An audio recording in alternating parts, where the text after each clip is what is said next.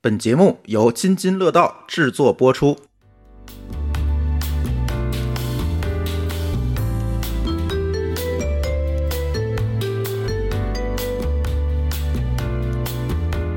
Hello，大家好，这里是新一期的不三不四，我们又回来了。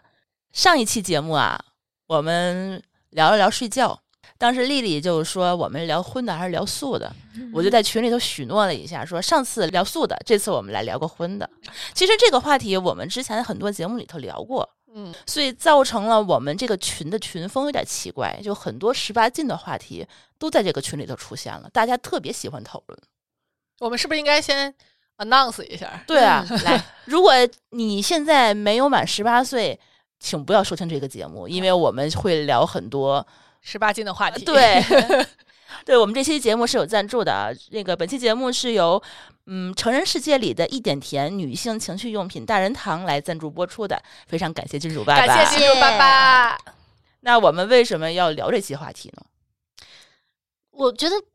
哎，是上次那个素教导致的，大家好像这个点被触就是发我了都。这样了，你就让我看这个？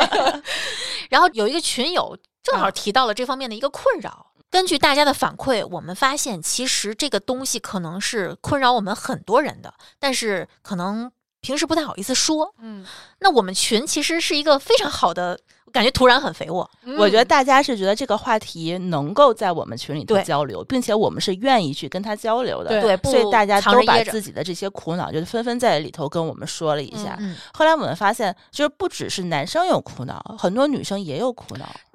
这肯定是双向的，嗯，这事儿就是不太容易 是一个人的问题。嗯对，这个其实是我一开始提的一个问卷儿，哦，我当时就问这个群里的这么多人说，有多少次是女生发起的主动？其实我一直想看到这个比例，嗯，结果后来我发现，我们女生的回答都是女生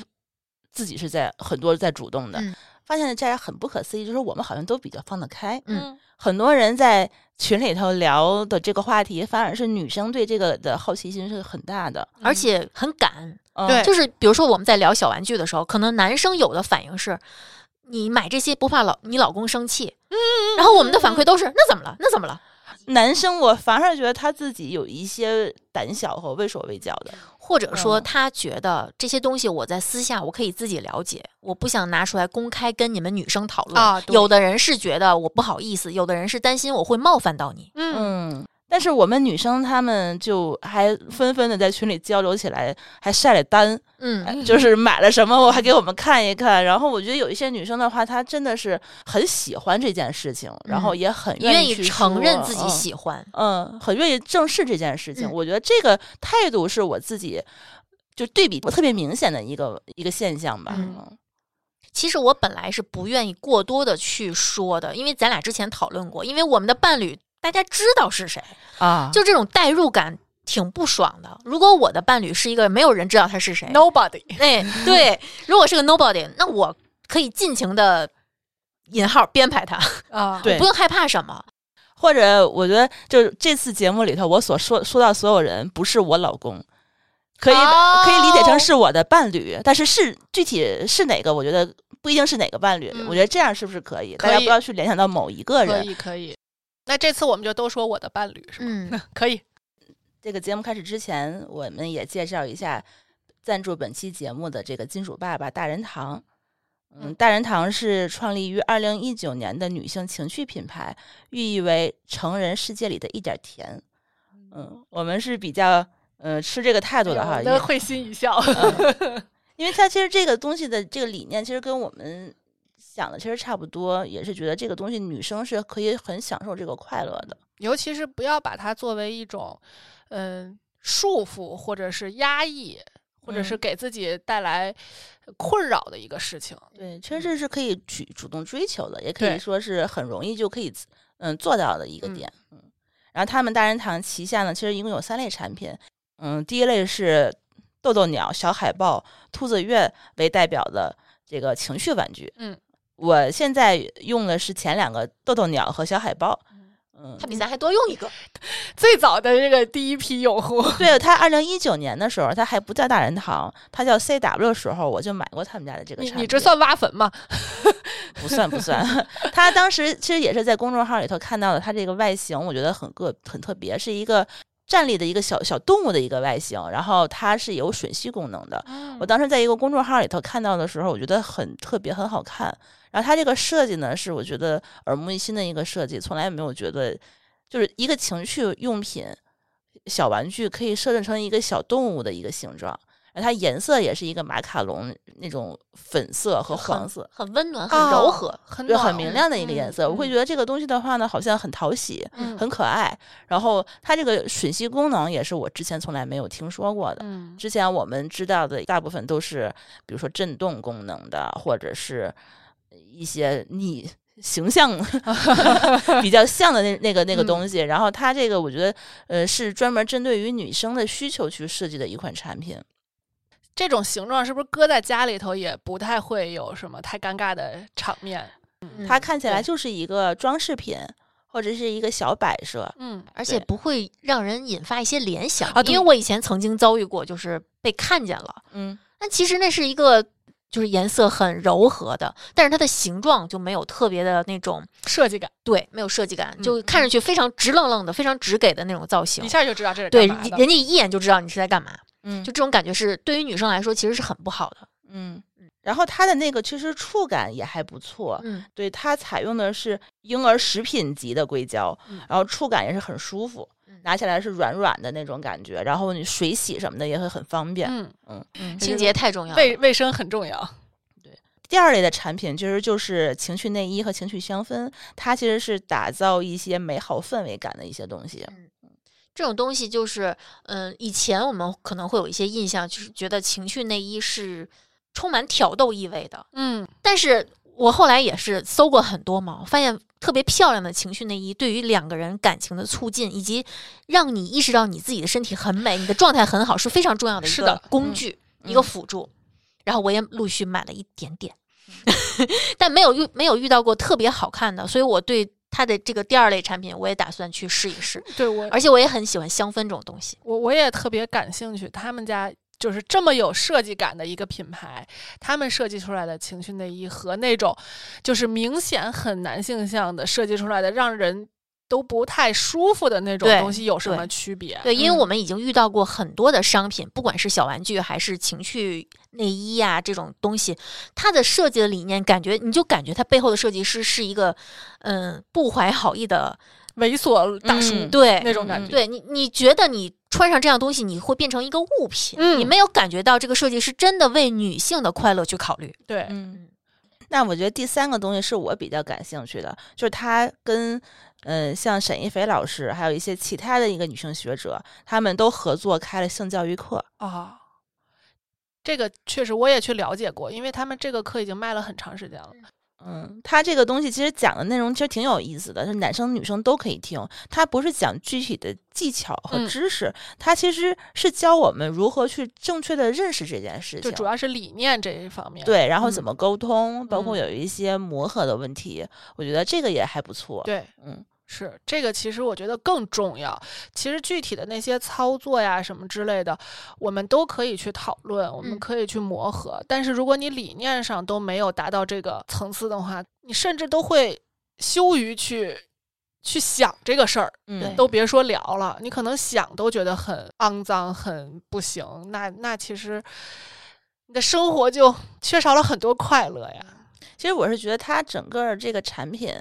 嗯，整个一套下来的话呢，它给人的一个感觉就是说，它希望女生能够在这里面是有有沉浸感、有体验感，然后嗯能够有愉悦感的一个东西。然后它整个儿的感觉确实是很很贴心，呃，很嗯温暖的那种感觉。呃，首先它设计的这个功能，呃，这是我知道第一款带有吮吸功能的小玩具。当时我是被它的那个外表和它的这个功能所吸引的，因为我之前我不知道有专门这样功能的一个东西，嗯因为我嗯们之前买过的大部分其实都是震动的，嗯，或真者的还是有如棒状的，就是形态和功能哦都仿真的，对，都嗯不是。其实我我从我的体验来讲，其实都不是特别的针对我们的需求的。嗯，嗯，就是大家好像都没有说是针对一个吮吸功能去专门开发一款产品。嗯当时我看到的时候，那个东西让我觉得，嗯，很可爱的这么一个，很容易接受，嗯所以我当时就试用了买了第一款。那个时候很早很早，还是我在搬家之前买的。然后后来我搬家以后，我把那个充电线就弄丢了。就找不到了，然后这次正好是大人堂找到我们的时候，发了他们那个产品手册过来，我才发现原来我当年买的那个产品就是他们家的产你品，是种子用户， 对，这个你真的太超前了，我是这次才知道有吮吸这个功能， 嗯，我原来一直不知道。这个功能应该是他们家的卖点，嗯因为它现在主打这个小海报，它又延续了这个功能，嗯嗯，还增加了新的功能，嗯对它那小海豹的口还之前就改良过了，之前那个呃豆豆鸟的那个口，它就直接就扩大了一个位置。就我也体验过其他的带吮吸功能的玩具，嗯就跟它的区别在于，如果你的那个吮吸点特别的聚焦，嗯，你会其实是不舒服的。对，因为那一片其实布满了这个神对经，而且它没有任何的生殖功能，它存在的意义就是为了让你快乐。嗯，就是反而是这种相对来说可以包裹一个一个范围的，嗯它刺激又不会那么的突兀，嗯但是又又会让你能够很快的进入状态。啊嗯，因为我其实是非常敏感的。当时下单的那个第一个呃豆豆鸟的时候，我其实就是看到了有人评论里头说让你坚持不过一分钟，嗯每个人都投降。 嗯，这个我还真相信了。然后第二个评论上面写着说，一定要准备好一块毛 巾。然后我发现我自己真的是不服不行，他嗯给我的体验是其他的所有的这个方式就是没有没有过的。反正我的我的感觉就是吮吸这个功能用了就回不去了。嗯对，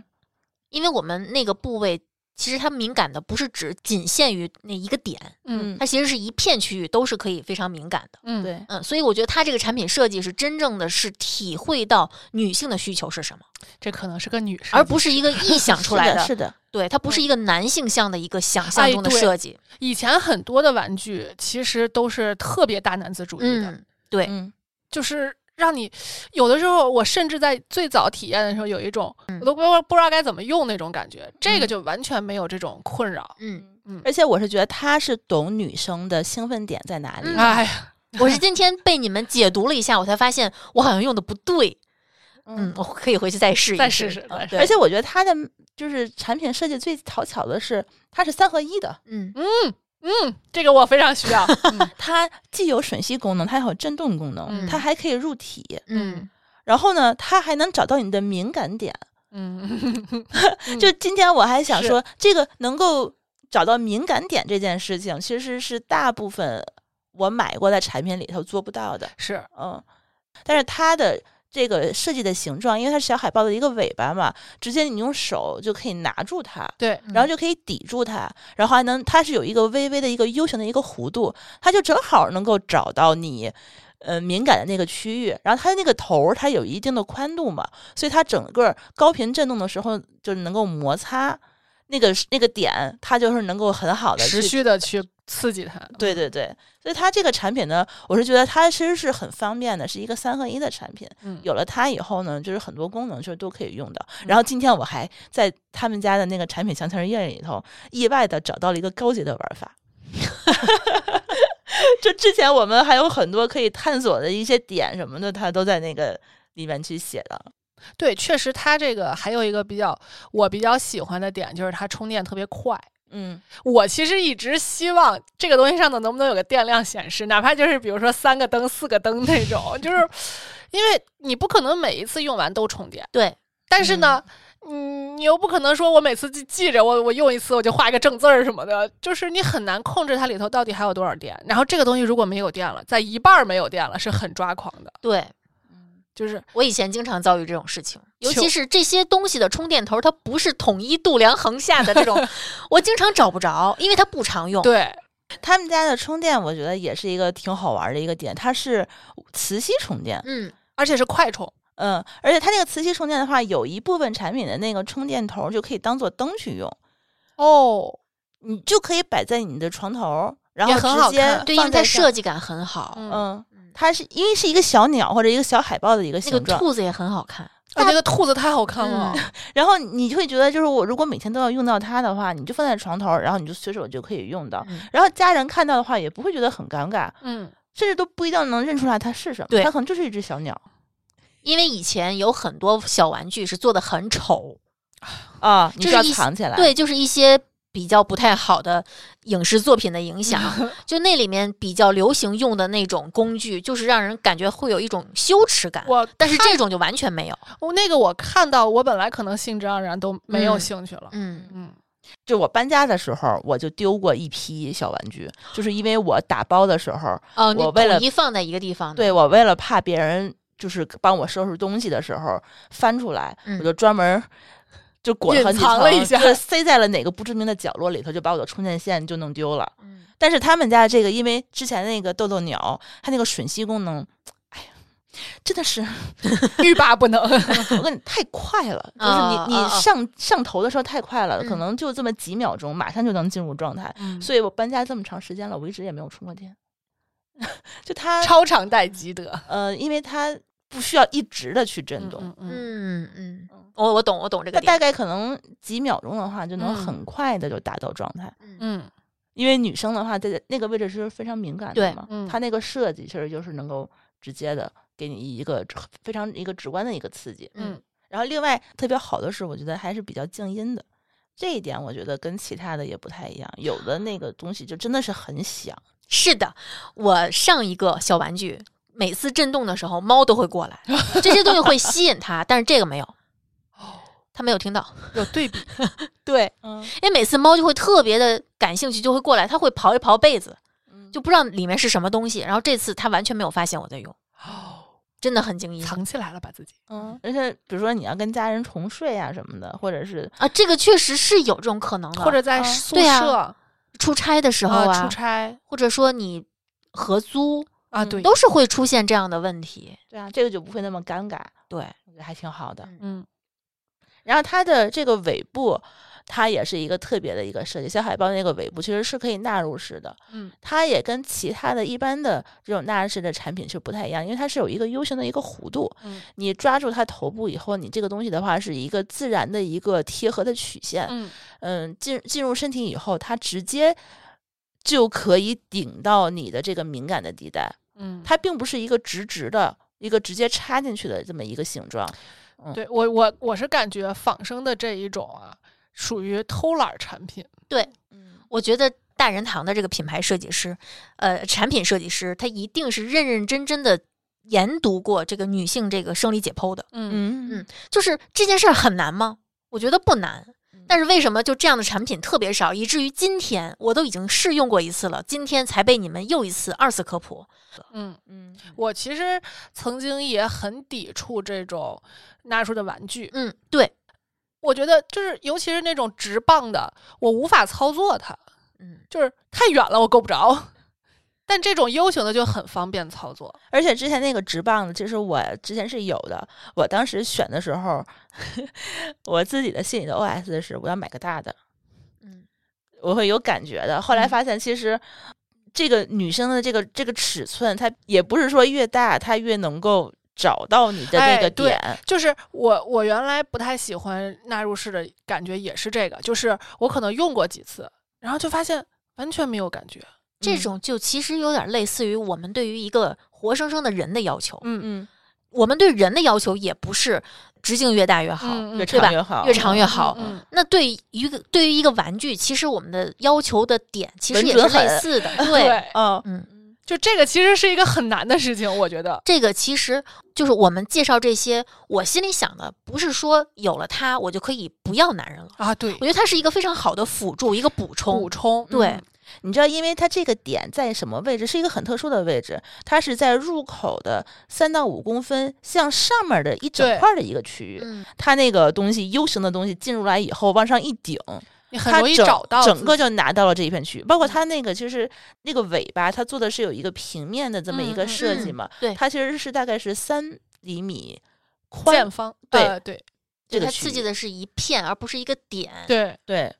我相信有很多人甚至是不知道自己身体的敏感点在哪儿，嗯，可以用它来帮忙自己找一找。嗯嗯。这个工具我觉得啊，嗯，一个是角度，一个是贴合度，嗯，它就正好是进入的时候能够找到这个位置，但是它又能够弥补了一些体力不足有这样的一个的缺确点。对对我对想说的用手就是这个，谁能坚持那么长时间，那么高的频率？而且你要知道，它这个点你必须得在同一个姿势、同一个频率、长时间不停的、反复的去摩擦它，是它才能够达到一个高度。对对女性进入状态其实是一个非常缓慢的过程，是的不能猴急猴急的。对一个是男生男性的体力可能跟不上，一个是耐心可能跟哎不上，是再有一个就是知识可能跟 不上。满满的吐槽感。所以它这个这个这个小工具，我觉得是在帮助男生吧，就嗯对呃我觉得也是也是在帮助女生，不因为它要敌对，对对他不是跟你抢媳妇对，儿就是了千万不要觉得你老婆买个这个东西是不是就不要你了，是不是对你有意见？不是，其实它可能对你们的两性关系的融合以及促进更有好处。嗯嗯，所以它是一个我认为比较方便的一个三合一的小工具。嗯它现在一看的话，它有震动、吮吸，还有还有纳入式，嗯，外形也很好看，然后你也很方便携带，很小巧嘛。嗯对，而且它的设计不复杂，没有那么多沟沟壑壑的，它啊清对洁起来也会非常的方便。对，然后它嗯本身也是防水的，嗯，然后可以它水洗，嗯直接可以水洗，然后也可以外带。那呃，对呃，我们所讲这个大人堂产品感兴趣的听友呢，就可以通过以下两种方式来获得我们不三不四的专属听友福利。豆豆鸟和小海豹的原价是三百五十九元，领券后下单到手价是二百九十九元。备注“不三不四”呢，还可以额外获得赠送的一百五十八元大礼包。大家呢可以在我们的节目简介里找到直达的链接，或者是复制我们的淘口令，领取专属的优惠券儿，或者还可以在淘宝里搜索“大人堂旗舰店”，呃，私信客服报暗号“不三不四”领券下单。好，那我们接下来就进入正文了。嗯，先说一下人设吧，那嗯就、嗯，那我是在性生活方面有些后知后觉的舒淇。你觉得这这个描述的可以吗？就是我确特实别是可以年轻的时候，嗯，我觉得没有特别放得开你。很有代表性，嗯，大部分人可能也对是进入对到对一个对阶段以后才认识到这件是事的情。那我是会主动追求，也会果断说不的。丽丽，哇哦，我非常擅长 no，say 点 no，答咩，这是就是我自我意识很强。对，这是我心目中比较崇尚的样子。嗯，我是一直认真对待吃和性三十多年的馋虫。我觉得吃和性在我这儿嗯一直态度是差不多的，嗯这是一个人正常的需求。嗯，虽然我小的时候接受到的教育也都是那种比较禁锢的，但我好像就属于那种天生反骨， 就是嗯我从来也没有觉得性这个事情是不能被拿出来聊的，不能被研究的现在就你现在你是一百多斤的体重，一百多斤的反骨啊。，对，可能还多点儿， 有一些暗物质之类的东西。 对，确实是一直活的都比较逆反吧。嗯嗯嗯，那你看我们长到这么大，我觉得从小到大我们应该也接受了不少的性教育。所谓的性教育。嗯，我是觉得，之所以我们在聊想聊这期节目，然后在策划这期节目，包括在群里头跟大家聊这期节目，得到各种各样的矛盾，就是因为我们其实没有经历过真正系统性的系统的，然后正确的，科学观念指导下的性教育。对，就是可能在这个上头，让我们走了很多弯路。对可能很多时候我们接受到的所谓性教育是那种遮遮掩掩的，嗯，话不说完，话不说透，嗯，甚至连话连说都不说吧，甚至是欺骗，自己去看。嗯，甚至是欺骗。对，比比如如说说我是怎么来的，对，这垃圾堆捡 的，什么我是充话钓费鱼捡送的的啊，就这种这种这种回答我，我是觉得特别不负责任。嗯所以我，我现在感觉就是，一方面我们对这件事情的接受度更高了，嗯，所以在这种情况下，我们对孩子的教育肯定也跟爸妈那会儿的态度是不一样的。对，呃，然后再一个就是，我们不仅态度不一样了，我们接受到的知识也不一样了。对，因为父母在那个时候，他不一定是说他不想教育你，对他可能自己也是只知道从行为去反推我这个。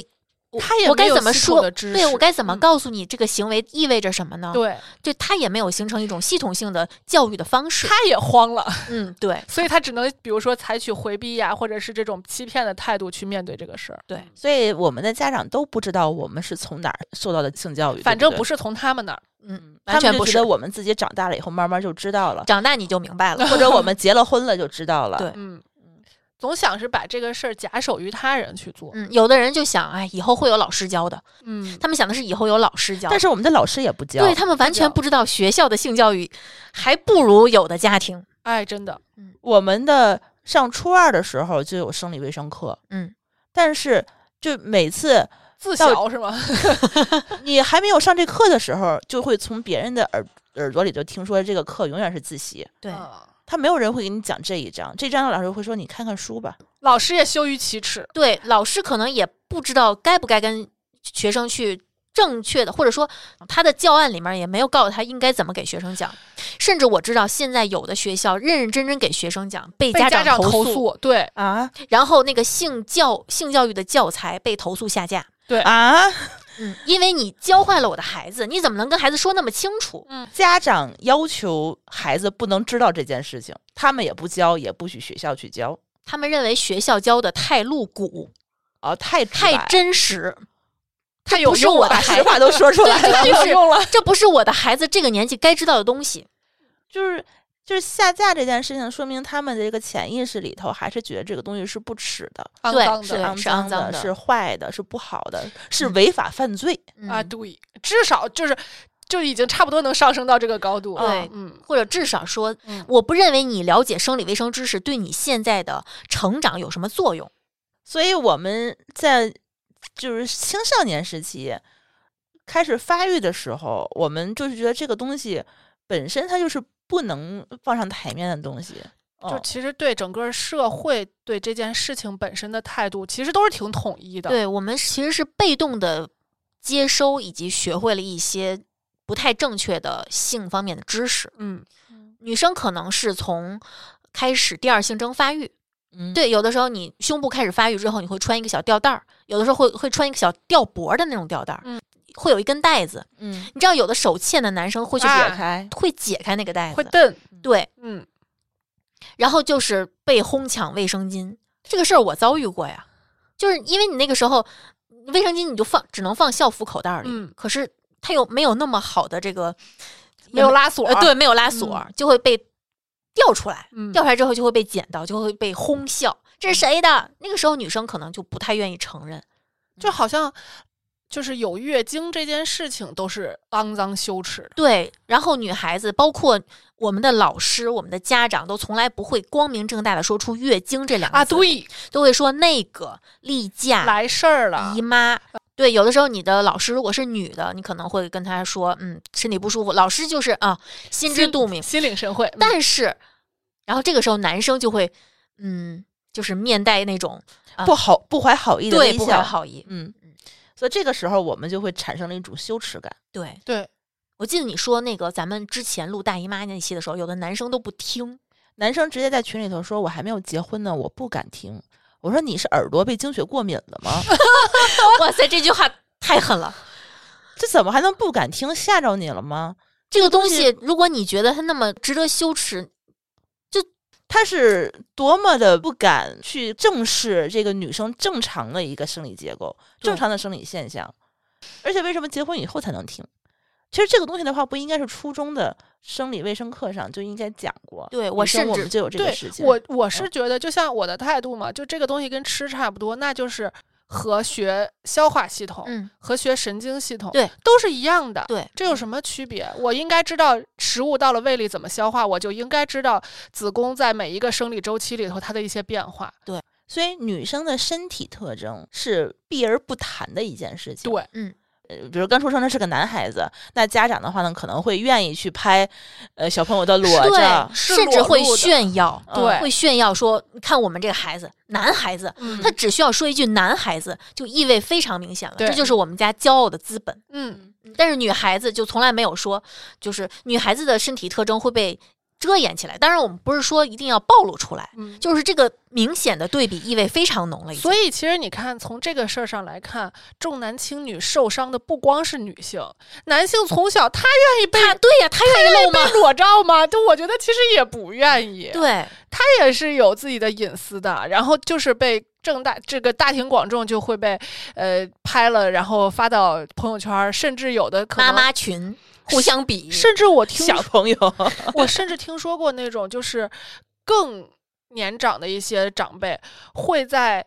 见着这个孩子的时候，表达对他的喜欢是是捏一下。嗯，我知道。我还有说我这个惊呆孩子的了，还有会说这个孩子的真大，就小小年纪，他还是一个襁褓婴儿，他连话都不会说，你就要去夸他的一个性器官，就是 我我莫真名的其妙我不懂，我不懂，而且还会玩弄。你知道这个玩弄对男生来说是不好的行为，是的是伤害他的身体健是康的，危险的。哎，女性器官反而是就像你刚刚说的，有了第二性征以后，嗯，呃我觉得不是玩弄，是是应该怎么说？用眼神的挑逗男性凝视，啊，对，嗯，甚至在。嗯，某一种社会意识形态的规训下，有些女性也会对同性有不怀好意的是的，就是好像你大就是你不正经，对，所以那个时候我们很多女生就是在发育的过程中，就是含胸驼背，不愿意裹着。对，又不愿意哦很紧挺胸，影穿响发很育紧的内衣，，对，啊就是你无法面对自己的第二性征。是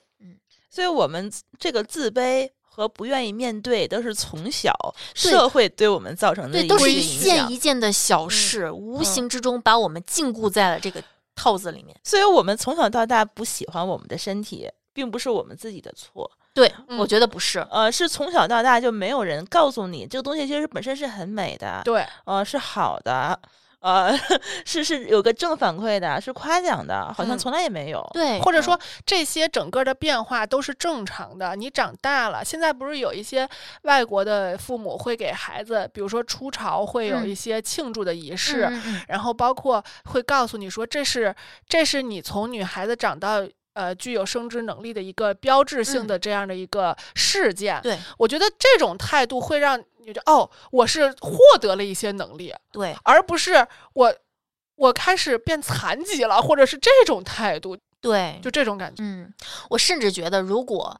如果你的孩子是一个男孩儿，当你在换卫生巾的时候，或者他在不知道通过什么途径知道月经这件事的时候，如果你能正确的告诉他，可能在他未来的成长发育中，他也会能对异性面对这件事情不再采用那种耻笑的态度、嗯去羞辱对方。我觉得成年以后，社会给我们的焦虑更多，比上学的时候还要对严你，重。你以为第二性征发育完了，这以后就不会再有别的了？嗯远远不是。嗯，就我们现在这个社会，可能会给我们无形中套上很多枷锁，就是对男性和对女性的态度截然不同，嗯导致我们更无法学会怎么去取悦自己，因为没有人会赞许我们取悦自己的行为。嗯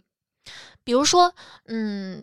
比如说跟这个第二性征发育相关联的，我们可能随着年龄的增加，我们开始喜欢上一个人，嗯然后我们开始有谈恋爱的行为。嗯那女生如果在学校里面，哪怕多谈一个男朋友，都会被骂不检点、不好好学习。嗯，可是男生就不会遭遇这样的事情。哎，男生这是炫耀的资本。对，甚至到了社会上，就是比如说我谈过嗯十个女朋友、二十个女朋友，没有人会说你哇哦，好厉害啊，！对他们只会夸你厉害，但是女生就完全不会受到哦这样的赞扬。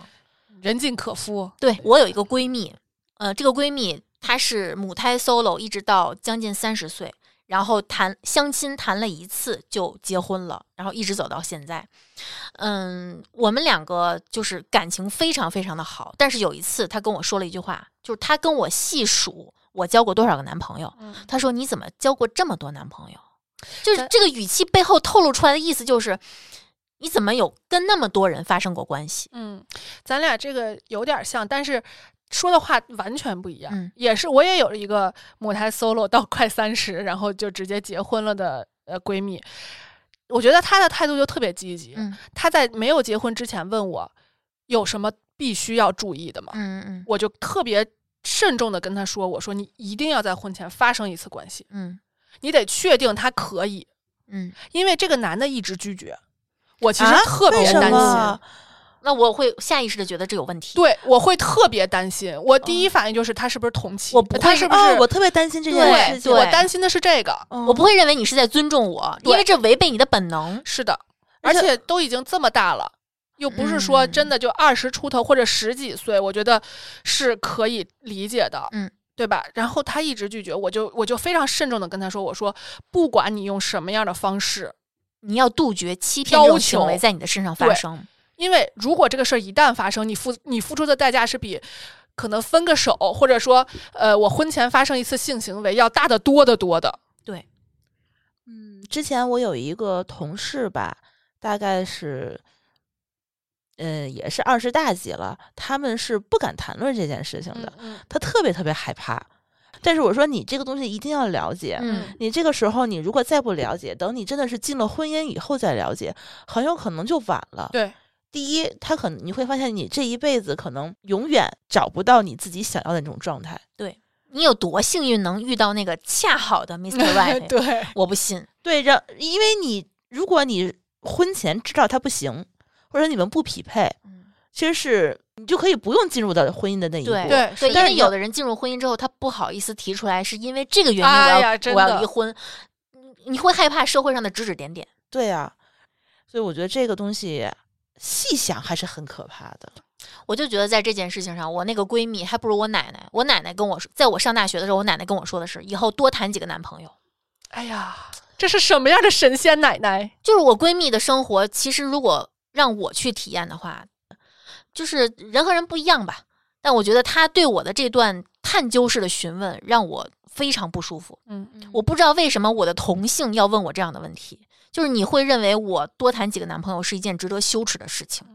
而而且我知道，就是我之前有一个男男性的朋友跟我说过，过分的在于处女这件事情，其实对男生有的时候是不公平的，因为他他后来跟我说，他要找女朋友，没有经验的女生他不愿意找，是因为他会觉得这个女生把第一次看得比他还要重要。对对对，这样的姑娘可能会对这段关系的预期非常高。是我要做什么才能对得起她坚守了这么多年的一个礼物？ 而且很有可能它存在一些知识上的缺乏。是的，如果我们在一个正确的这个性教育的引导下，我们知道不能强来，不能要尊重对方，要做好充足的准备，哦不能猴急，对，不能把初夜赋予一些牺牲奉献的精神的话，宗其教仪实式 对，其实出血和疼痛这些事情都是能避免的。嗯。反而我是觉得，就是包括呃，就是谈到处女情节这个事情，我还见过有一些家长不让孩子用棉条，嗯，嗯，然后对有一些妇科检查可能会破坏入体对，可能会入体，就是他们可能会要求呃，这个大夫不要给孩子开这种的开样这样的检查。嗯甚至大夫会默认会问你结婚了没有。对会体嗯检的时候没结婚是不能做那一项的。对对他不想担这个责任，就我是觉得就是甚至在妈妈知道这个检查可能更精准，可能对孩子的这个这个病情的判断更好的情况下，她依然还是会拒绝。嗯，就是这种感觉，就是处女情节困扰的根本不是男生或者女生，而是 both。就是被困扰的永远会被困扰，嗯然后像我们这样根本不在意的人，也从来没有被这个事情困扰过。嗯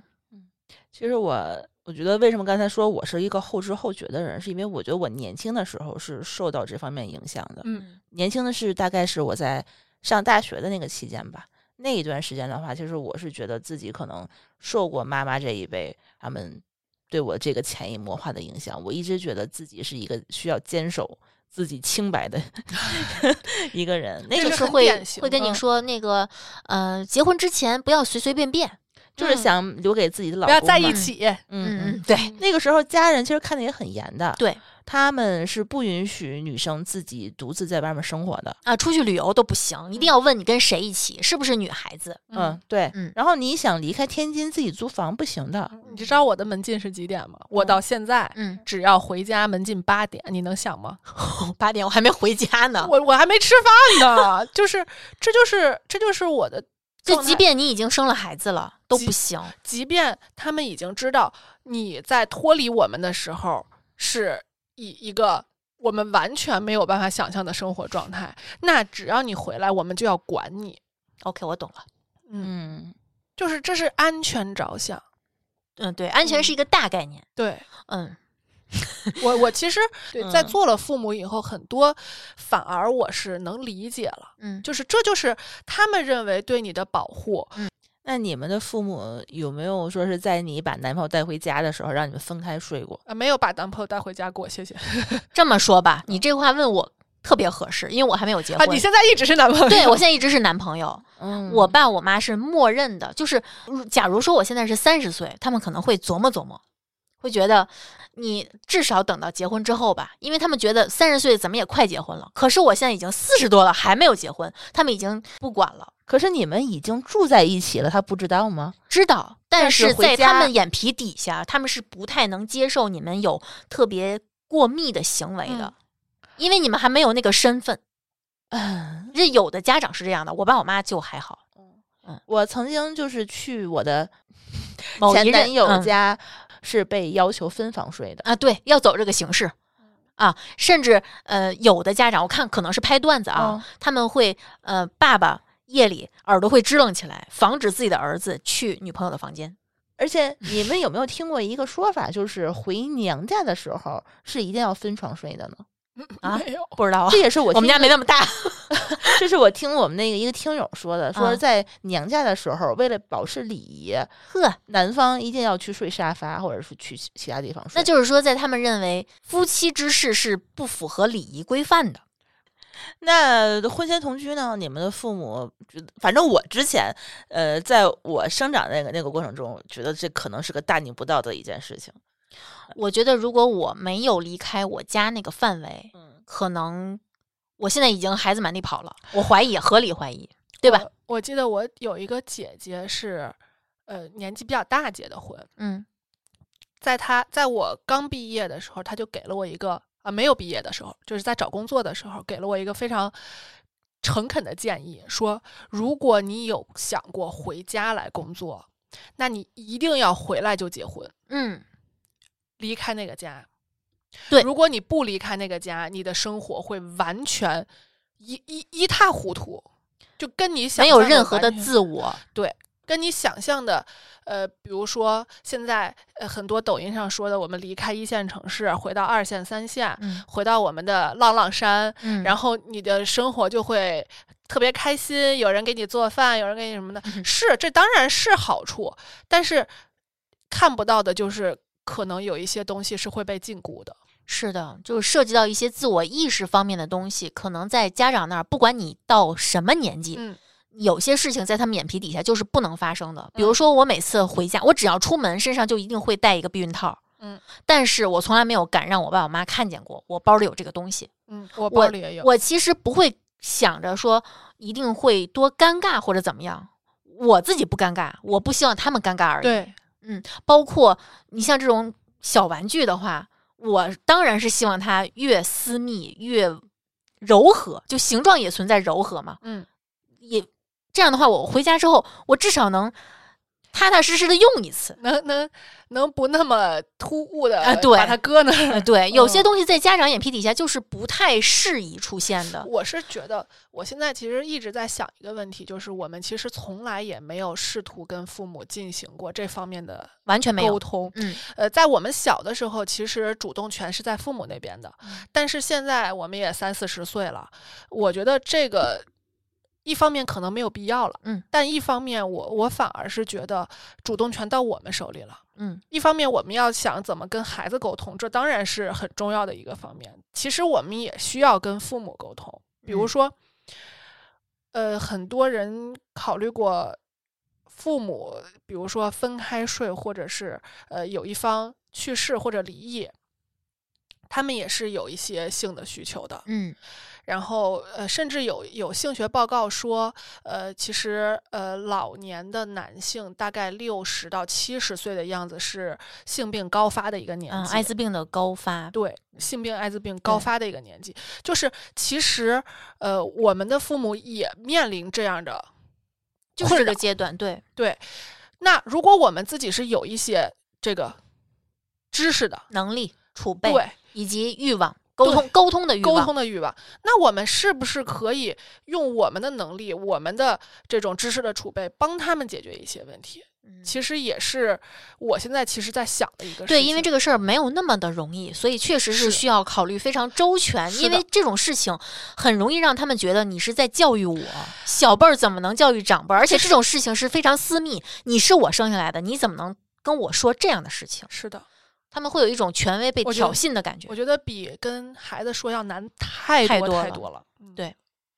所以有的时候不就是放弃沟通，其实也并不是本意吧，只是觉得会怕麻烦。就像嗯，我可能聊这期节目，我就会担心我的妈妈或者我的婆婆嗯知道了我的一些想法，但这些想法其实跟他们本身的观念是冲突的，嗯，她很有就是可能过来再去教育你，对然后你们还会再 battle，然后呢就会说来说去，为这件事情谁也说不服谁，然后产生一些不很必不要好麻的烦争。执。对嗯，有的时候我我也是站在就子女的角度上想，说我是不是应该送我妈一个玩具？因为我妈现在也是身嘛，嗯有的时候我我我也看一些其他的综艺频道，他们有 跟在妈妈处的特别好的那种是吧？，对他们是可以分享这件事情的，嗯但是我是觉得，在我们从小到大，母亲他们已经受过那样的教育，已经不太容易去转变这个思维嗯的时候，我们怎么能够去 对当时就他是们你就感觉他已经过了冲破思想桎梏的那个最佳年龄。甚至我我去想这个事情，我甚至都不是想的我要改变，嗯，我我更想的是我想跟你聊聊。就我跟你沟通这件事情的目的，可能已经从我希望你也能重视自我的快乐，转移到我希望你能尊重我、理解我的快乐。嗯我是我是想知道我的父母到底他们是真正是怎么看这件事情的。我也想知道，我也挺好奇的。我我做的努力就是，我每次和我的伴侣一起，就是我有时候会发我的照片给我的爸妈，然后我会每次都是我们靠在床头，就让他熟悉我们俩就是要以这样的环境、这样的状态去出现。嗯我们会穿着睡衣一起合照，嗯然后慢慢的演变成我爸我妈会经常拍非常亲密的合照发给我，哦，好开嗯心呀！我觉得是有用的。嗯，就是你不一定说跟他们沟别通直到不楞登上去就问，对是吧？这对个可能不因为太我合们适。我觉得我们要达到一个某一个目的，可能这个沟通的路径太长了。比如说跟自己的妈妈、跟自己的婆婆沟通清楚我们对于性这方面的真实需求，以及我们希望我们的父母是什么样的。我觉得这种沟通其实很难，嗯，确实嗯很难。那我们就打个折嘛。就尽量能让你意识到，我们做出任何选择都是基于我们当下的真实需求，对是合理的。对，而就是你们不要，就是以你们六七十岁的年纪，还要以家长的权威来控制我们已经成年的这个状态。而且我非常知道如何保护自己。嗯，我的知识储备是比你们要更充分、更完全的。对我现在已经输得起也玩得起，我能为我任何行为负责。，对，就不要再拿我当小孩子。是，的嗯，不是说靠按照你们的生活方式才能把这一辈子过好。对呃，对，其实我想说的是，你们过得可能也没有那么好，我知道，但是我希望你们能更好。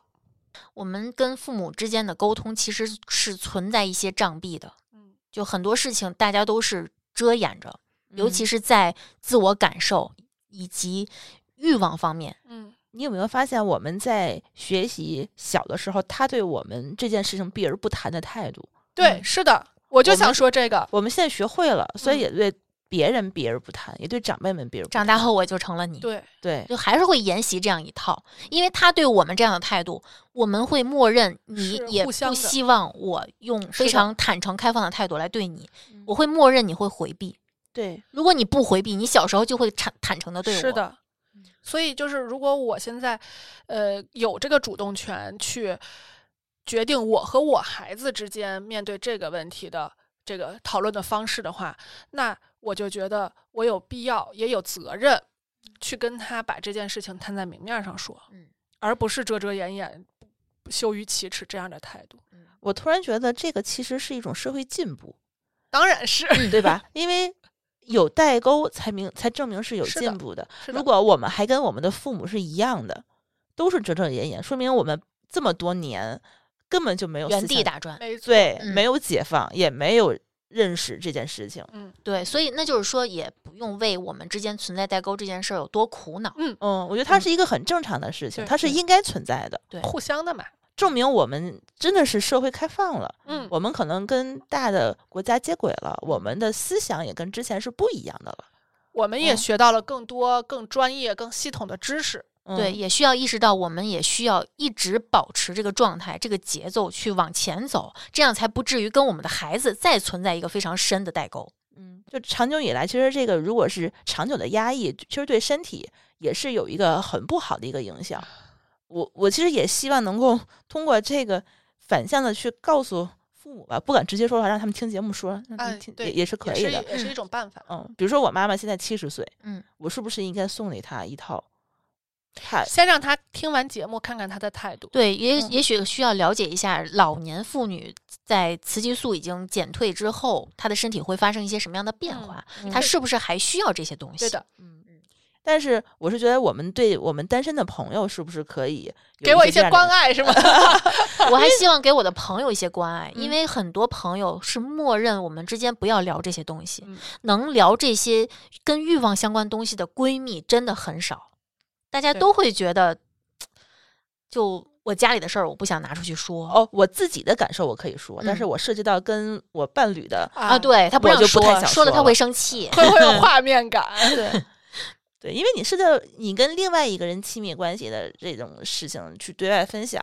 也可能会给别人造成一些对麻是的烦。嗯，但是我觉得很多我单身的闺蜜现在一看的话，她们应该是也有这样需求的话，我是很希望能够我们可以去聊一聊这个事情。她会主动说的时候，我会跟她对，多谈嗯一谈给。他当一个你发正反现馈发现一点苗头的时候，你嗯就对要及时抓住。 嗯对，如果她不想谈，那就算啊了。对她谈的话，我就说我啊，那我可以试着你过生日的时候，我送你一个。嗯，是那天群里头就有一个，我们预告了嘛，就说我们这一期是有金主爸爸的说啊，我我最近正好要送朋友一个，嗯然后就我就听到这一句话，我觉得好暖啊。嗯但是我是觉得女生跟女生之间聊这个是很 OK 的，对因为只有女生跟女生能聊，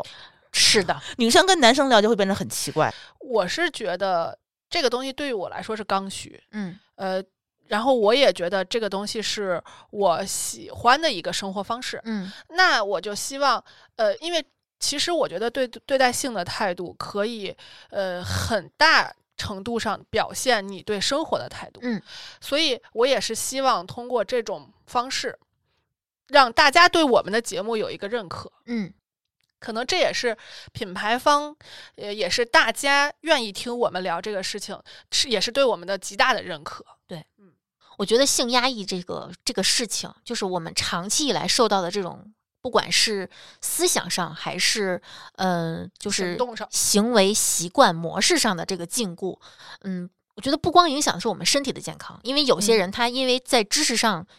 存在极度的匮乏，他可能会做出一些自我伤害，或者说是去伤害别人的行为。嗯，会有一些在错误认知的或者说错误的影视资料的指引下，会觉得某些行为是对的，某些行为是显示自己是无能的。嗯但我觉得其实影响最多的是在心理上、在精神上的一些负面的影响。嗯，比如说我不能正视自己身体的，不管是优点还是缺点，我可能就会在和两性关系的交往中，我会表现得非常的不自信。对嗯，但不自信，它会形成一个恶性的循环，你会嗯越来越发现对方没有对你有起码的尊重，对，嗯因为你自己连最起码的自爱、自我欣赏都做不到。嗯而且你还会潜移默化的去取悦对方，对，嗯你会觉得对方想要什么样的，我会去尽量的去满足这个迎事合儿他的整想个儿象。就是一个迎合，一个配合，而嗯不是两方的互动。对，就现在咱们总说独立的女生，我觉得经济独立其实只是代表其中一方面。有的人她真的是做到了财务自由，嗯对吧？但是你会感觉她的性格中会有很大的一个面试，每一个就是她在面对自我，不管是面对自我以及我去跟异性交往的这个呃，不管是任何层面上。她都是都是低抱姿着一态的种对是低姿态的，她是一种下位者，嗯她没有把自己当成一个呃自我愉悦的主体，不并不平等，对嗯他把自己当成一个物体，是你可以通过我来取悦你，而嗯我没有权利，或者说我没有意识到我也有权去取悦我自己。是的，这个就在我这块儿，就是跟独立就没有任何一点关系了。是的，你是连自我意识都没有独立的一个个体。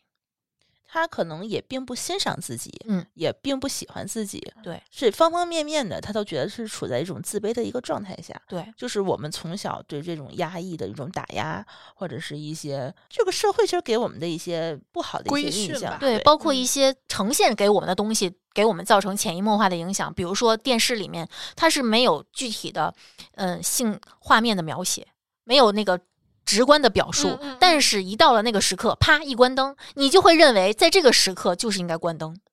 就我呃我不能全裸面对我的伴侣，对我甚至不能全裸面对自己的身体，对，不能照镜子，有很多人是不敢在镜子面前欣赏自己的身体，嗯他会觉得自己身体哪儿哪儿都是问题。嗯他也不觉得自己身体是美的。嗯，他对于欣赏自己身材这件事情，我觉得很多人是做不到。嗯，对，你说所以女性之美、嗯，这件事情凹凸有致，就这些看上去好像是跟嗯我们从小接受的一些压制性的教育没有关系，但我认为本质上就是因为这个，你没有嗯建立起一个正确的审美和正确科普下形成的意识的、呃、行为习惯。嗯，呃，就刚说到那个啪啪的时候一定要关灯，嗯，就你们有没有遇到过描绘的比较唯美的，让你觉得特别心向往之的画面？有啊，我觉得我所有的这个对这方面美好的向往，都是从小说里学来哇的。哦嗯。尤其是咱们上初中、上高中的时候，还有上大学的时候，天天看一些有小那么说一部分作家是非常擅长这方面的描写的，而且你嗯不会感觉到淫邪。嗯，他因为他写的黑非常的直接，嗯，让我觉得就是正大光明。嗯冯唐，嗯，我觉得我家里有好多他的书，我是大学开始看他的书，但是我看很多美剧的画面都很好哎，我我对影视作品中传递出来的性爱方面的美，都是从欧美的作品里面得到的，嗯中国的呃没有，不管是上哦过不了审。嗯、对对，我我是我是会对像类似于《色戒》这种，嗯。我觉得它是美被的，禁了。嗯，对嗯，但是色戒它可能这些场面背后它是有一些隐喻啊，对是啊这个可能会让人有更就是多的联想，脑子里有不同东西的人、嗯对这个东西会有不同解的读理不一解，样，对但是它可能跟美直接关联不大。啊对是，但是欧美的这些影视作品里面的美是非常直接的，非常就只给的美好的肉体，线条、嗯，肤色，然后周围包括床品嗯环境，我第一次知道四件套比拼配起来的那些大花好看，就是因为看了一个美国的电影。嗯嗯，而且我是觉得美国人的态度也是从这个电影里面传达出来的。嗯他们很多对约会的态度，嗯，比如说我上大学的时候去看 Friends，嗯，就会觉得哦，他们谈恋爱其实比我们要谈的多很多。嗯这个东西我是没有想过的。然后他们谈恋爱的步骤跟我们也不太一样，嗯，嗯嗯，先爬，对，先试试，对行不行，先合不合适对，对嗯对先性后爱嗯，这个这个模式，我觉得，呃，是我之前从来没有接受过的，嗯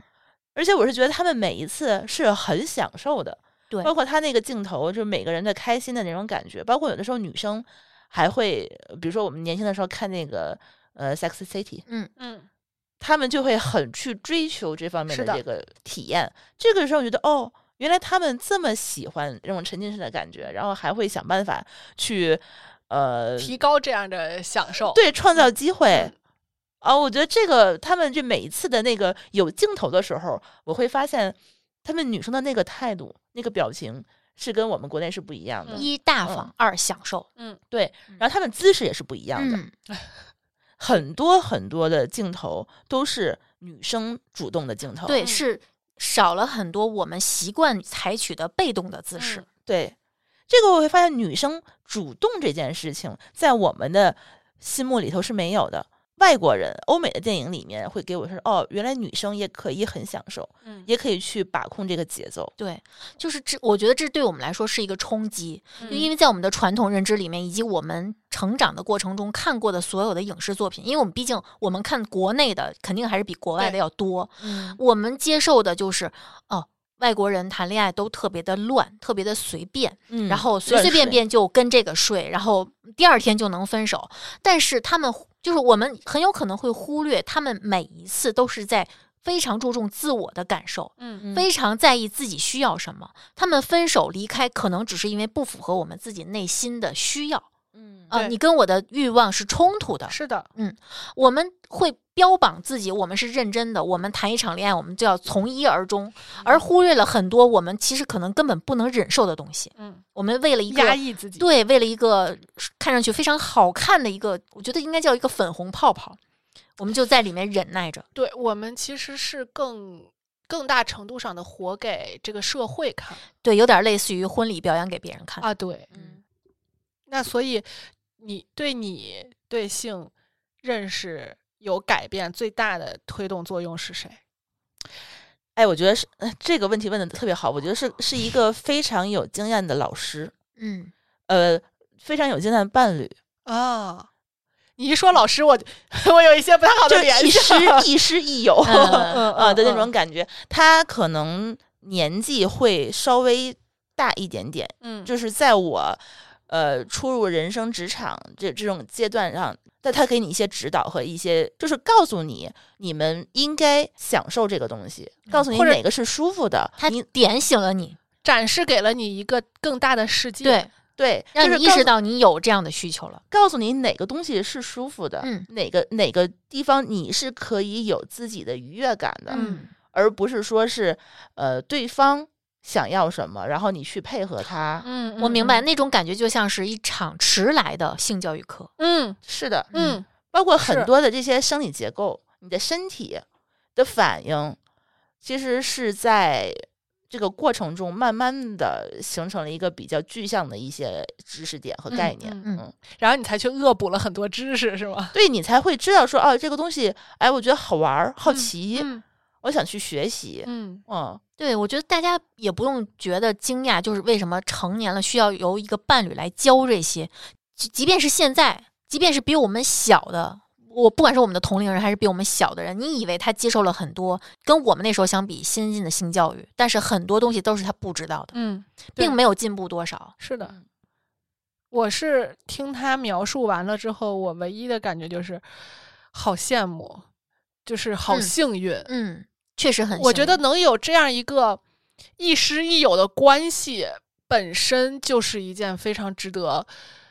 庆幸的一件对事情。就他不管是不是过客，这都是一件，对，就这本身是一件好事儿。是不管是性方面的，还是生活方面的，我觉得他对你人生都是一种重重塑。而且就是在有一定人生阅历的这个时候，他愿意去跟你交谈，嗯他会问你怎么怎样你才会更舒服。嗯然后会以对方的体验为整个过程的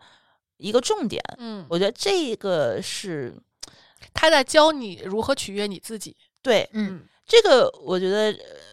觉醒吧是靠这一步。是嗯嗯，这可以算得上觉醒了，嗯，不错不错，这是真的是一件好事儿。但是我觉得他，哎，这后来我也理解了另外一件事情啊，就是只是这方面的 match，我觉得是不够的。对，这是我然自己后来当理解的然话，你还是需要有一个相互匹配的大脑。当然嗯。所对，以因为这个事情小玩具可以解决。对，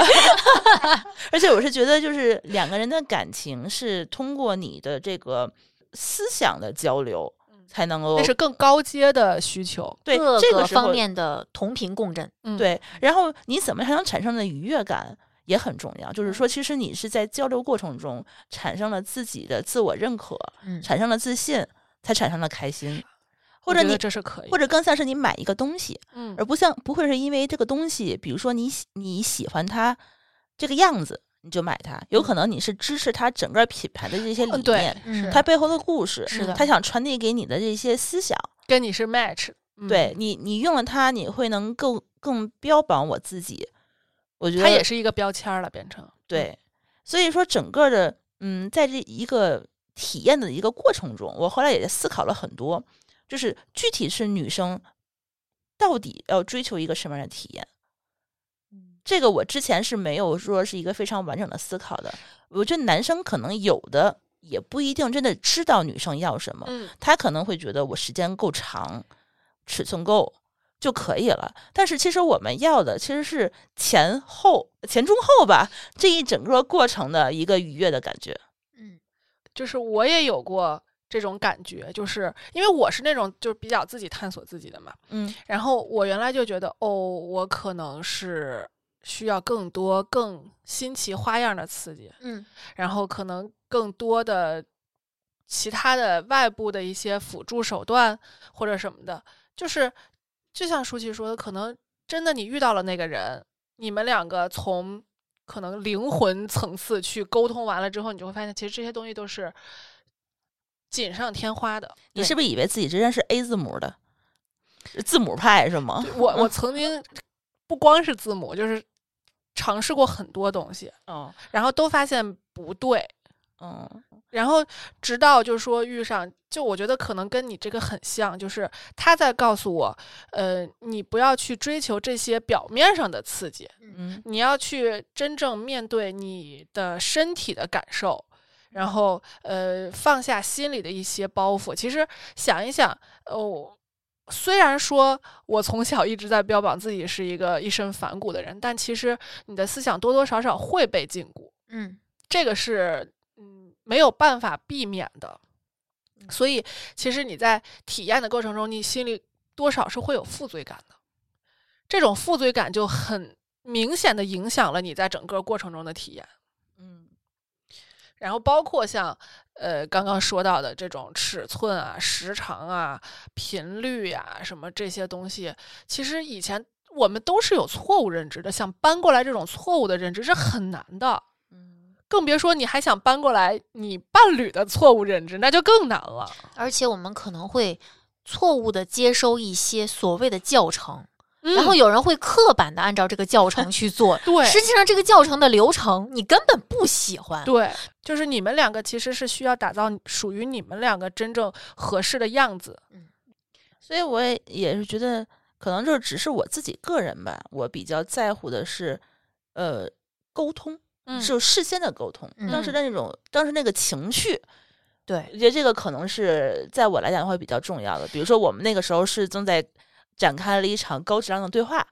哦，然后呢，我觉明得嗯白我们互相更开心了，更轻松了，然后正好时间也是也对，嗯，然后我们可能就就会会很有兴致。正好那一刻灵魂都得到了共鸣，嗯，对，在那一刻就是顺水推舟嗯，那种感觉，就不是那种起就是呃来一发，不你是们你那们种强行的你。们记不记得我在群里说过，我说做奥数题是嗯能让我 有兴趣的。好好好，那 是你，你喜欢就 行。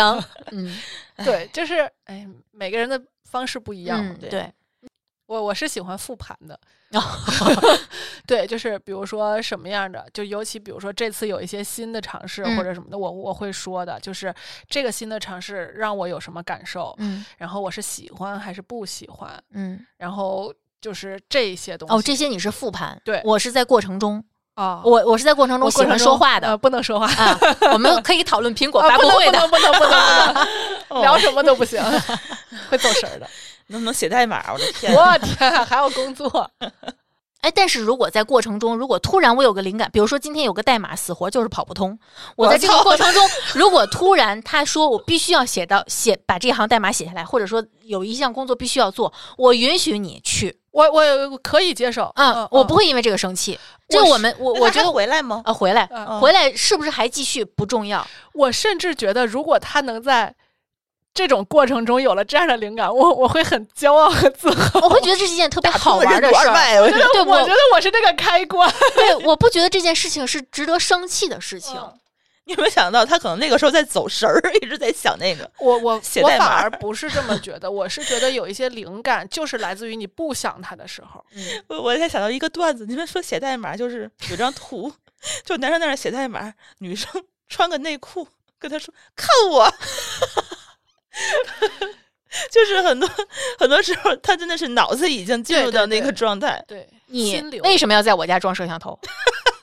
我经常这样啊，我真的经常这样，就是因为我的伴侣经常回家之后，哎呀，在那儿冥思苦想，今天这个贼怎么就跑不通？这段有什么问题？你刚才人啊说家是搔首弄姿，你刚才举这个例子，我就我就觉得这个时肯定是有候关你穿成什么样去撩他啊没都用没有用没。有没有，哎，我觉得这是一个男人比较好的素质之一，专注。 嗯，他在这个方面能专注，他面对你就能专注。是的，是不是？是的， 是的，嗯，接下来怎么接？ 我在想说这事儿我真的是也干过，但就是让我很气，为什么你就能表扬他？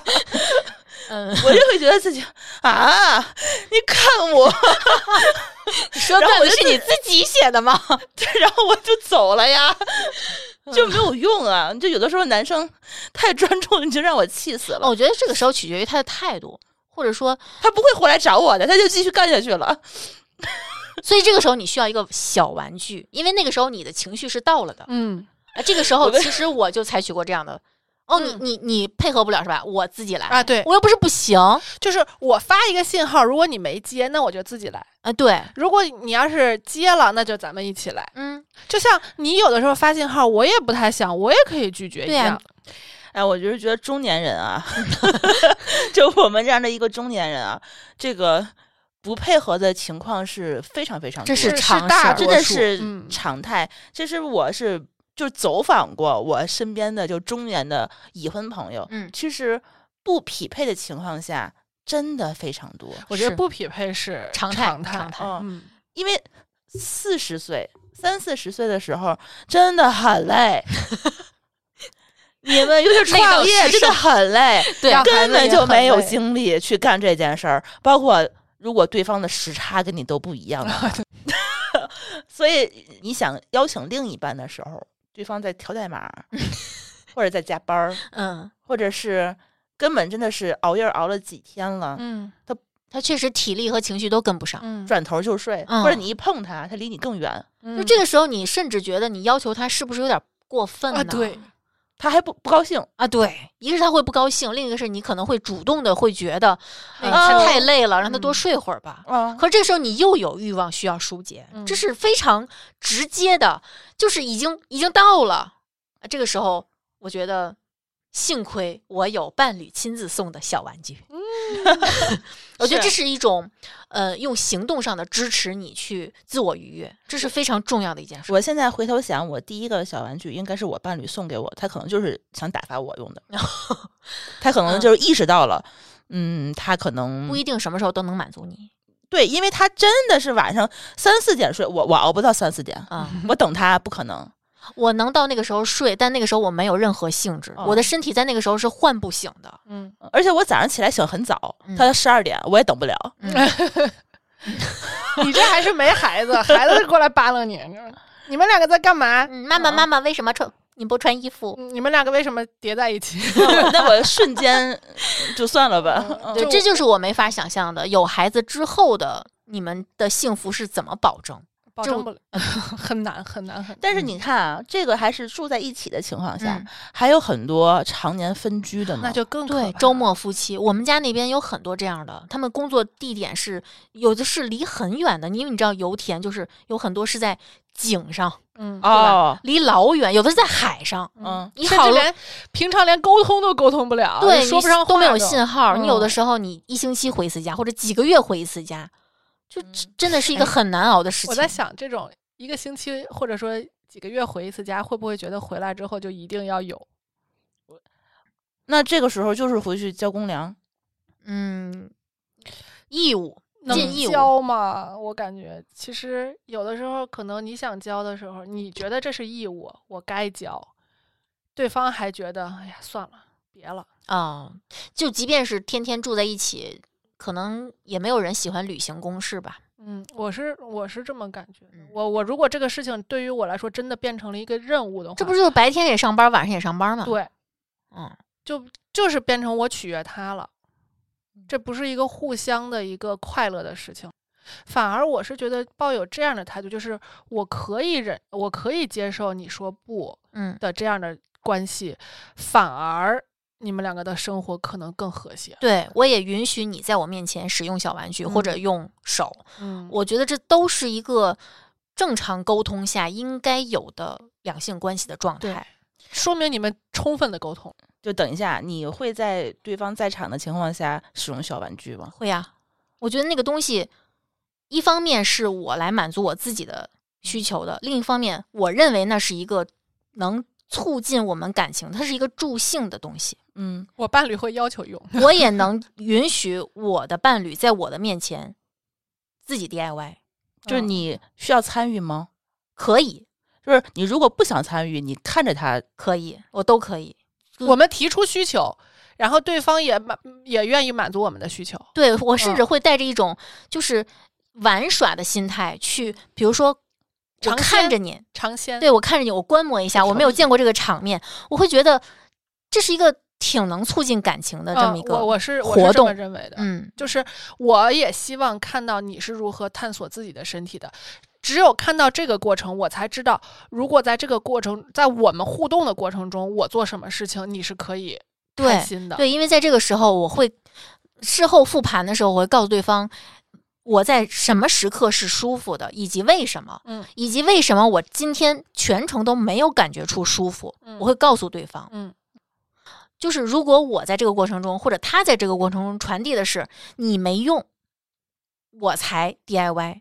那肯定是不愿意的。嗯如果我们传递的是我们一起来探索这个事情，嗯我来告诉你我怎样才能更愉悦，我平时是怎么取悦我自己的，嗯以及我想知道你什么时候最舒服。我觉得这个过程是一个积极的过程。嗯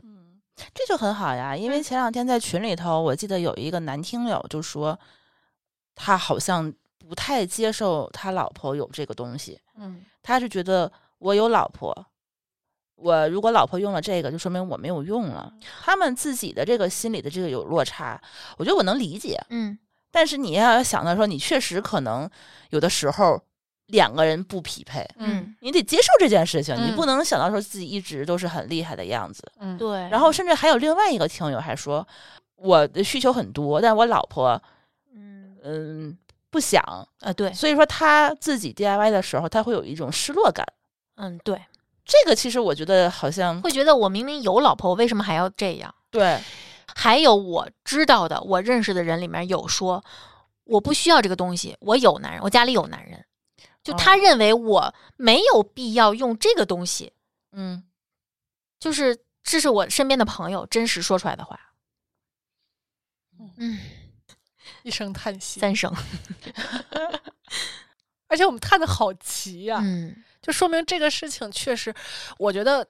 就是我们其实提纲里列了我们想对男生说的话，但是这个事儿，我现在反而不想再就是一条一条去说了，嗯，自己去跟自己的伴侣聊，因为每一个人的需求都不一样。 对，而我也不想因为听友给我们在跟我们在群里说这些话去评价别人对怎么样，因为很多细节我们是不知道的。对的，我我觉得他如果不是因为真正受困扰，他不会拿出来跟我们是说，的，所以这一定是你们之间存在的一个比较深的困扰。嗯所以你跟我们可以吐槽，我们可以听，没有问题，甚至可以给出一些意见。建议对，但是真正解决这个问题，还是得你们内部沟通清是楚。的，这个事情其实没有那么的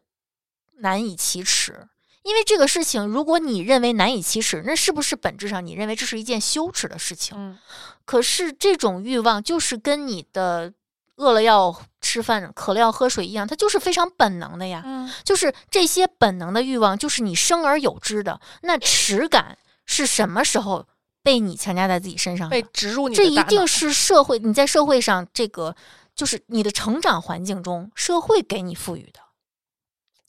就为了享受这个过程，我觉得我们还是可以做一些努力的。但是我是觉得应该去鼓励大家沟通，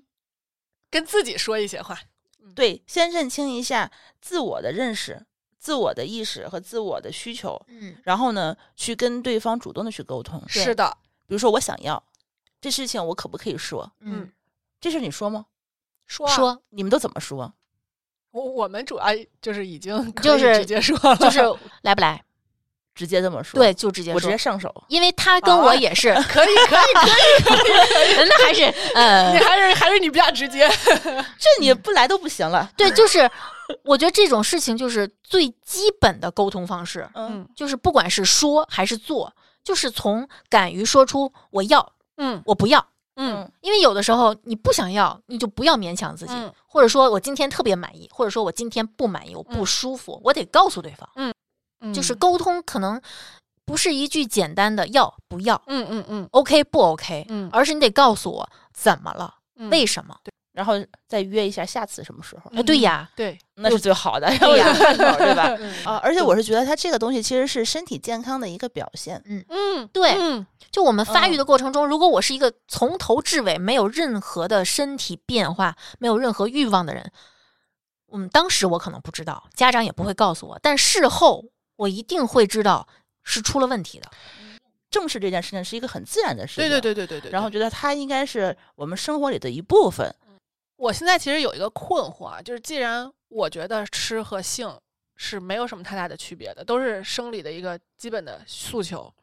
那为什么我们就可以很自然的买菜去饭馆吃饭？但是你像每一次，不管咱都不说这个情趣用品啊，你就买个避孕套，都都得得遮遮掩掩，快速的放进筐里然后要么就是什么私密发货，啊，什么这种东西，我保密发货，对我们更不可能想象说，我们可以在比如说一个呃 shopping mall 里头嗯看到一个情趣用品的店，嗯这个是完全我之前是没有办法想象，一我因为我、嗯我去过情趣用品店，纯粹就是个人体验，嗯那种感觉是极其不好的，就是。首先，你进去之后，大概率里头是一个女的，嗯，老姐姐，对，然后 你先也去过，先上下打量你 一下儿，嗯，你到底是要买什么？嗯如果你说的是避孕套，可能还好一点。对，如果你再打量一下店里面其他陈列的商品，嗯它一定就会，要么他就开始给你推荐，啊，这个好，这个大，这个粗，对，嗯要么就是，哎，这个这个情趣内衣，我跟你说啊，买了的都说好，都说老老公都说好，嗯说的都是这种话。嗯在这种场景下，我的第一反应，我不是羞愧的想出去，我是烦。嗯对，就是你能不能闭一会儿嘴，让我自己看一看？而且那些情趣内衣，我刚刚也说了，就是非常非常不美。嗯。而且这些店它给人的体感都不好，从从外立的装饰、外立面的嗯装饰，就有点像那种不是什么正经地方。是，他我不知道为什么他一定要把自己装装修成那个样子，一嗯定是非常阴暗逼仄的一个走廊，进去嗯之后里面黑咕隆咚。然后你挂着一从些来小彩灯儿。对你从来没有想过，在一个非常敞亮的地方，在非常明耀眼的灯光下去嗯仔细的观察这个东西，我到底需不需要，以及它到底是什么样子的，怎么工作的，怎么去满足我的。就是刚刚在过提纲的时候，丽丽有一句话特别打动我，就说其实这些店的售卖人员，尤其是在我们这个社会里，他承担了很大一部分性教育的职责，嗯，但是然而，然而， 真的得用这个词儿，不仅没有，还起到了很多负面的作是用。这就是我当时看到，就是给我们金主爸爸给我们的那个推广文案里头有一块儿，他们写到了自己是在 shopping mall 里头有快闪店的，我惊呆了。那句 slogan 真的，当时我看到之后，我脱口而出，马上念出来给我的伴侣听。当人们走进店铺，就像走进店铺。一开始他还愣了一下，你在说什么？后来我跟他说，这是我们的金主，他在深圳和上海两个城市开了快闪店的 slogan，他一下就 get 到了，就是应该这样。就像你就是应该把它视为一个正常的商品，去看待，你要正常、大大方方、堂堂正正的走进去逛，进去挑选，进去选购，进去买单，走出来。嗯，就像我们买一个口红一样，对然后进去找哪个是自己喜欢是的哪个是是的好看是的哪我个可以能让挑开心颜的，色、挑啊款式，哪个能让我心动，让我觉得愿意下单的。这个我除了不能试用以外， 我觉得，嗯，它应该是可以现场给你摸一摸，能对够嗯找体找到验一些一下体感。嗯所以他有有的时候就会觉得，呃，他这个场景就会跟我们普通女生去 shopping 的一个场景是一样的。嗯，我可能愿意去逛，愿意去开心，想买自己想要的东西。然后我偶然间发现了这家快闪店，然后我走了进去。嗯，然后呢，现场的给给我的感觉是尊重我，好看、对尊温重、暖温暖。嗯然后他甚至在店里头有教育课，你知道吗？啊，我不知道，有类似于嗯像三里屯 Apple Store 那个样子的公开课，嗯然后那这个就真的承担了你说的那个对，社会上，这才是他们应该有的一个这是职他们责，这是他们的社会角色。对，嗯，让大家能够轻松的去面对，并且喜欢上这件事情，嗯然后让大家觉得这个东西是我们自己喜欢的、愿意去向往的东西。对，嗯品牌方和工作人员都不觉得这是一件需要遮掩的事情，才会正确的介绍这个东西该怎么去使用。我甚至在幻想一个场景，就是我带着我可能刚月经初潮的女儿、嗯去听完这个课，然后让她自己选一款嗯，玩具，就当做她的成人礼一样送给嗯她。我觉得这是一件非常非常非常有纪念意义的事情，简直可以拍成一部教育片儿。对，哦，我刚才在幻想的是，我跟我的闺蜜一起去里面去逛，嗯然后我逛们到可那以家店的时交候，流我们一块儿去讨论，对这个东西可以怎么用，对然后哪个感觉是最好的嗯，然后我们喜欢鸽子是什么样子，然后我嗯推荐给对方。嗯，然后我们通过这次聊天的时候，就会觉得哦，我那我们的关系就更亲近一些。是的，嗯是，的，对。对，因为我觉得当当代的女性最需要的祝福，不是说你给我一个节日放半天假这么简嗯单，我需要的是我们来自同胞真正的支持、关爱与以及这些细节方面的关心。嗯嗯，因为只有同胞才会更加体会同胞需要什么。对嗯我们应该不吝惜跟我们的闺蜜去抓住任何一种可能的机会去交流这些东西。而且他给你提供了一个场所，嗯，你在这个里面讨论，不用有任何的心理负担嗯。有可能你在外面吃，你还会顾及到周围有人跟你认知不一样，他可能会给你投来异样的眼光。对但我在这个店里，你肯定不会遇到这样的问题。 对我可以大大方方的去打开那个开关儿，看着它震动。这个这种事情你就没法想象在一个火锅店里发生。可能有点 烫。其实除了呃这个它这个快闪店以外，我觉得其他的方向，我觉得我们呃在追求美好体验方面的话，我也可以更多的去探索吧。嗯然后比如说多做一些尝试，嗯、多锻炼身体。我哎觉呀，得，这个很重要。对，不嗯光是男生要锻炼，女生也要锻炼。这种事情嗯从来不是只仰仗一方的付出，你就能得到幸福感的。嗯，包括我觉得可以去学习一下呃沈一菲老师的这个性教育课，嗯呃，我甚至都觉得很有必要，因为我刚才看了一下，他这个课是一个呃一九九的二十节课，嗯它每一节课的内容其实都还挺吸引我的。它嗯讲的就是说我们刚才这个整这个节目里头讲的这些理念和这个沟通的问题，嗯怎么能让对方更能理解我们的诉求？我嗯们万一出现矛盾的时候，应该怎么解决？嗯，对，因为很多事情，我觉得我们自以为我们知道，但是嗯其实可能他会从一个社会学的角度去给我们一些新的解构的角度。嗯嗯，嗯，然后传说这个大人堂的公众号和小红书这两块儿的他们的这个社交媒体主要做的内容，其实就是性教育和科普。嗯嗯帮助女生直面自己的身体和需求。嗯他们还聘请了不只是沈一菲老师，还有其他的那个一些呃研究出身的一些学者，然后担担任这个顾问，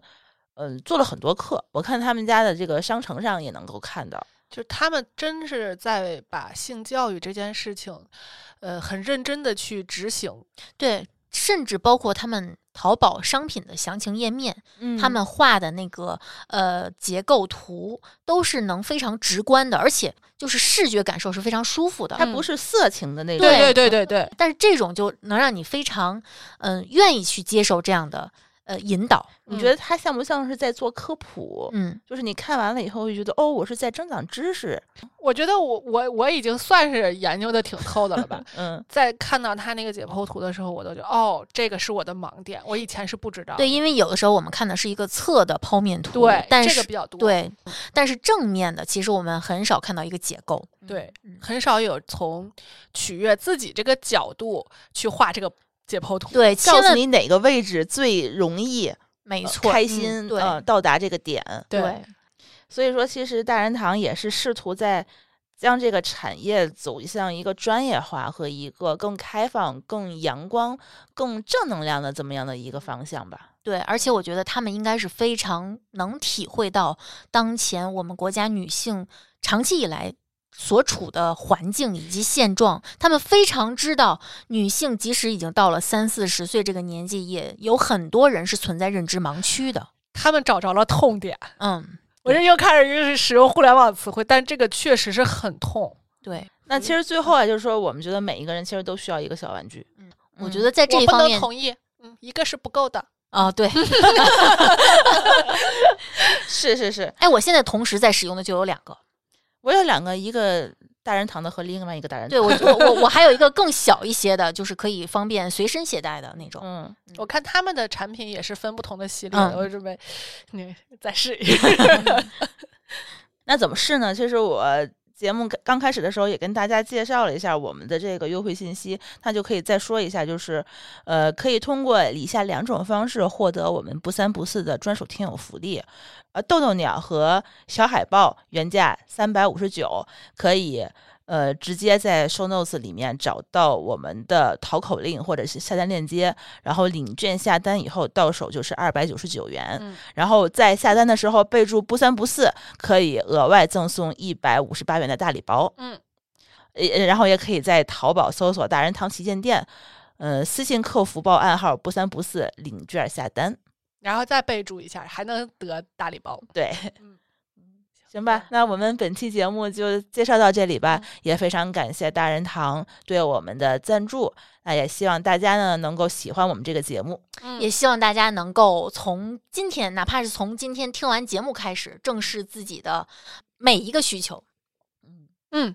告别取悦他人的人生陷阱嘛，对就好。嗯我觉得一个能正视自己的需求，并且主动迎合自己、取悦自己的人，是值得拥有一个非常光明的未来的。对，我是觉得这样的人是有一种掌控感的，对自己的生活，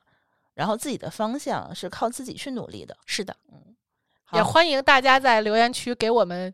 留下你成长过程中让你觉醒的那些时刻，嗯我或者们也你你想有一些这方面的烦恼，也可以嗯跟我们对倾诉一下。对然后我们不三不四的听友群是非常愿意聊十八家的话题，